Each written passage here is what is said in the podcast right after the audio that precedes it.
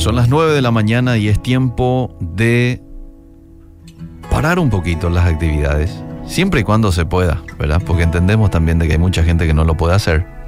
De todos modos, la grabación de esta reflexión lo vas a tener a disposición para luego en algún momento escucharlo. Hay ciertas actividades, amable oyente, que fueron un patrón en la vida de Jesús. Una de ellas es la oración en todo tipo de circunstancias.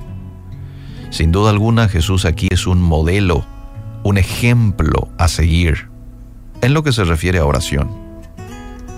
Después de sanar a un leproso, la gente dice que lo buscaba, pero él se apartaba, o se apartó en este caso, a un lugar desierto Lucas capítulo 5, verso 16. En otra ocasión, mientras sus discípulos iban en la barca, luego de haber despedido a la multitud, ¿recordás la multiplicación de los panes y los peces? Bueno, los despidió y les dijo a sus discípulos, vayan ya ustedes, yo me quedo aquí a orar y enseguida los alcanzo. Marcos 6:46. En la última cena oró al Padre delante de sus discípulos y en los minutos antes de su arresto, en medio de su angustia, porque ya sabía lo que venía, horitas antes de su arresto y de todo lo que tuvo que pasar en torno al sufrimiento antes de la cruz, fue a orar en Getsemaní. Lucas 22, 41. ¿Qué motivaba a Jesús a tan noble oficio? Cualquiera podría decir, pero si Jesús era Dios, ¿qué necesidad había de que Él ore? ¿Qué razones tenía Jesús para la práctica de la oración? Quiero compartir contigo tres razones que nos van a ayudar a entender la vida de oración de Jesús y a imitarlo a imitarlo. En primer lugar, él oraba porque disfrutaba la comunión con el Padre. No le era una carga a Jesús orar. Yo no me hago la imagen de que Jesús esté mirando cada rato el reloj, ¿verdad? Controlando cuántos minutos ya estaba ahí en comunión con su Padre. No. ¿Por qué? Porque él disfrutaba la comunión con su papá. La noche antes de ser entregado, mientras compartía con sus discípulos en el aposento alto, Jesús oró al Padre en presencia de ellos diciendo, porque me has amado desde antes de la fundación del mundo. De, desde esta declaración podemos entender que aún antes de la creación, había entre el Padre y el Hijo una relación de amor y disfrute mutuo. El Padre gozaba con el Hijo y viceversa.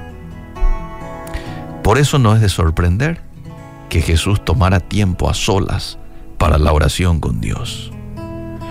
El amor que hay entre ambos fue un vínculo indisoluble y ni siquiera fue interrumpido por el ministerio terrenal de nuestro Señor Jesús. Por eso es necesario concluir que Jesús, en primer lugar, oraba porque disfrutaba de la comunión, comunión de su Padre o con su Padre. Primera razón. La segunda es de que en su humanidad dependía del Padre. La Biblia también nos muestra que Jesús tuvo experiencias que pertenecen a la esfera de la humanidad. El apóstol Juan, por ejemplo, en su primera epístola, se encarga de enfatizar que Jesús no solo vino como Dios, sino que también ha venido en carne, primera de Juan 4.2. Y en virtud de su humanidad, participó de las aflicciones, de las miserias y necesidad del ser humano. Por eso era absolutamente dependiente del Padre. Su sostenimiento, su provisión, su protección venían del Padre. El único que lo podía entender en su angustia y el único que podría socorrerlo en su necesidad era su Padre. Y su oración era una evidencia que dependía de la ayuda divina. Por eso el escritor de Hebreos dice, y Cristo en los días de su carne, ofreciendo ruegos y súplicas con gran clamor y lágrimas al que le podía librar de la muerte, fue oído a causa de su temor reverente. Entonces a partir de aquí es que concluimos que Jesús también oraba porque como hombre dependía del Padre. Él también pasó por las mismas tentaciones que nosotros hoy pasamos. También pasó por las mismas aflicciones que nosotros hoy pasamos. Por eso hay un texto en donde dice que tenemos un sumo sacerdote que se compadece de nosotros porque Él pasó por todo lo que nosotros hemos pasado, pero sin pecado. ¿eh? Todas las tentaciones que vinieron a Jesús, Él las libró y no pecó, no accedió a la tentación. Y en tercer lugar, o tercera razón por la que Jesús tenía un estilo de vida de oración es para modelarnos la vida que agrada al Padre. Es decir, para dejarnos una enseñanza práctica a nosotros como discípulos de Jesús hoy día, de que debemos de tener esto como un estilo de vida, la oración. Cristo es nuestro ejemplo de obediencia perfecta.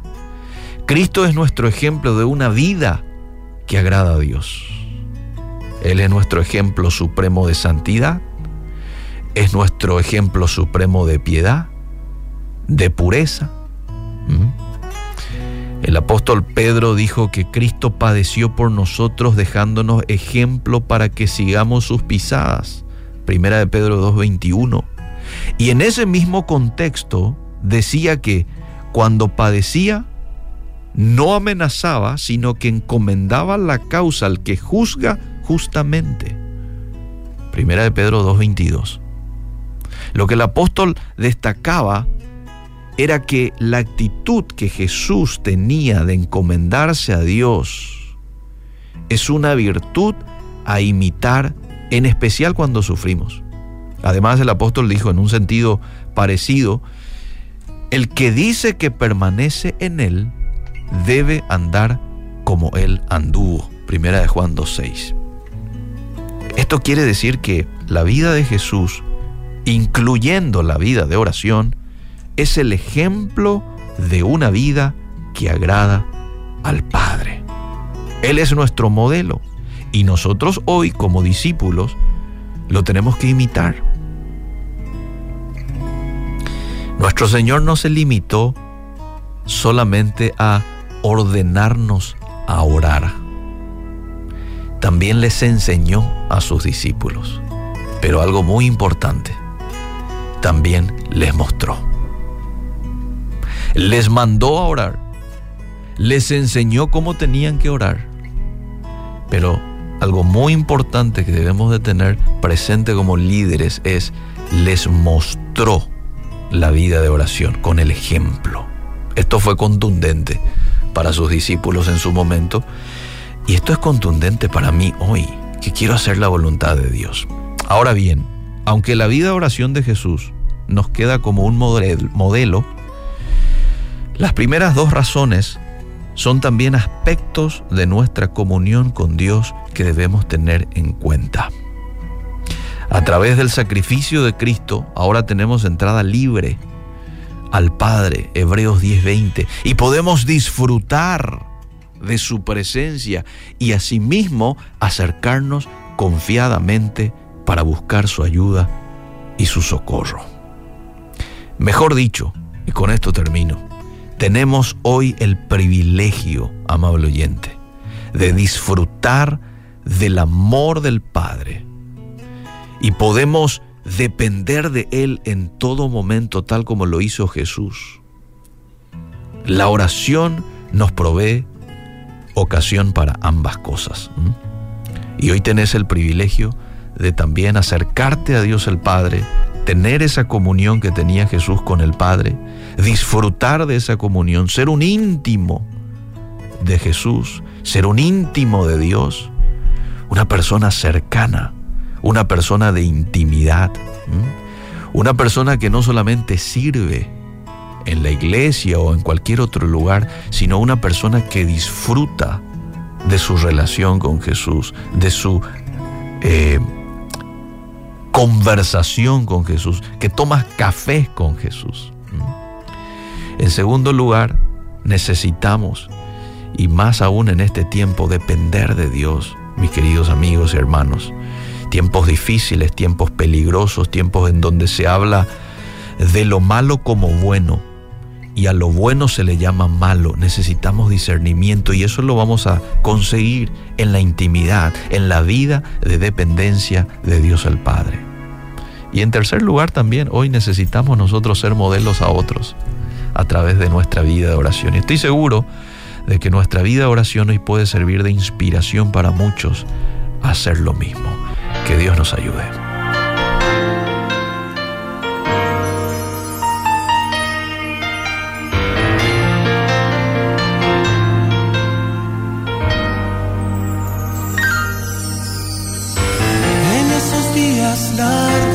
Parecen grises.